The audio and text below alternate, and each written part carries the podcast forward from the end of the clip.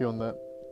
Este es un proyecto que quería tachar de mi lista hace mucho tiempo, antes de, de volver a la vida estudiante.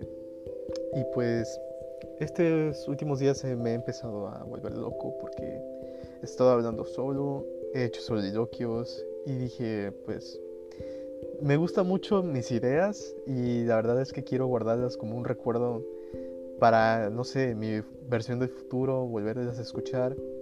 Y ojalá y alguien pues también me entienda y quiera escucharme así como ahorita.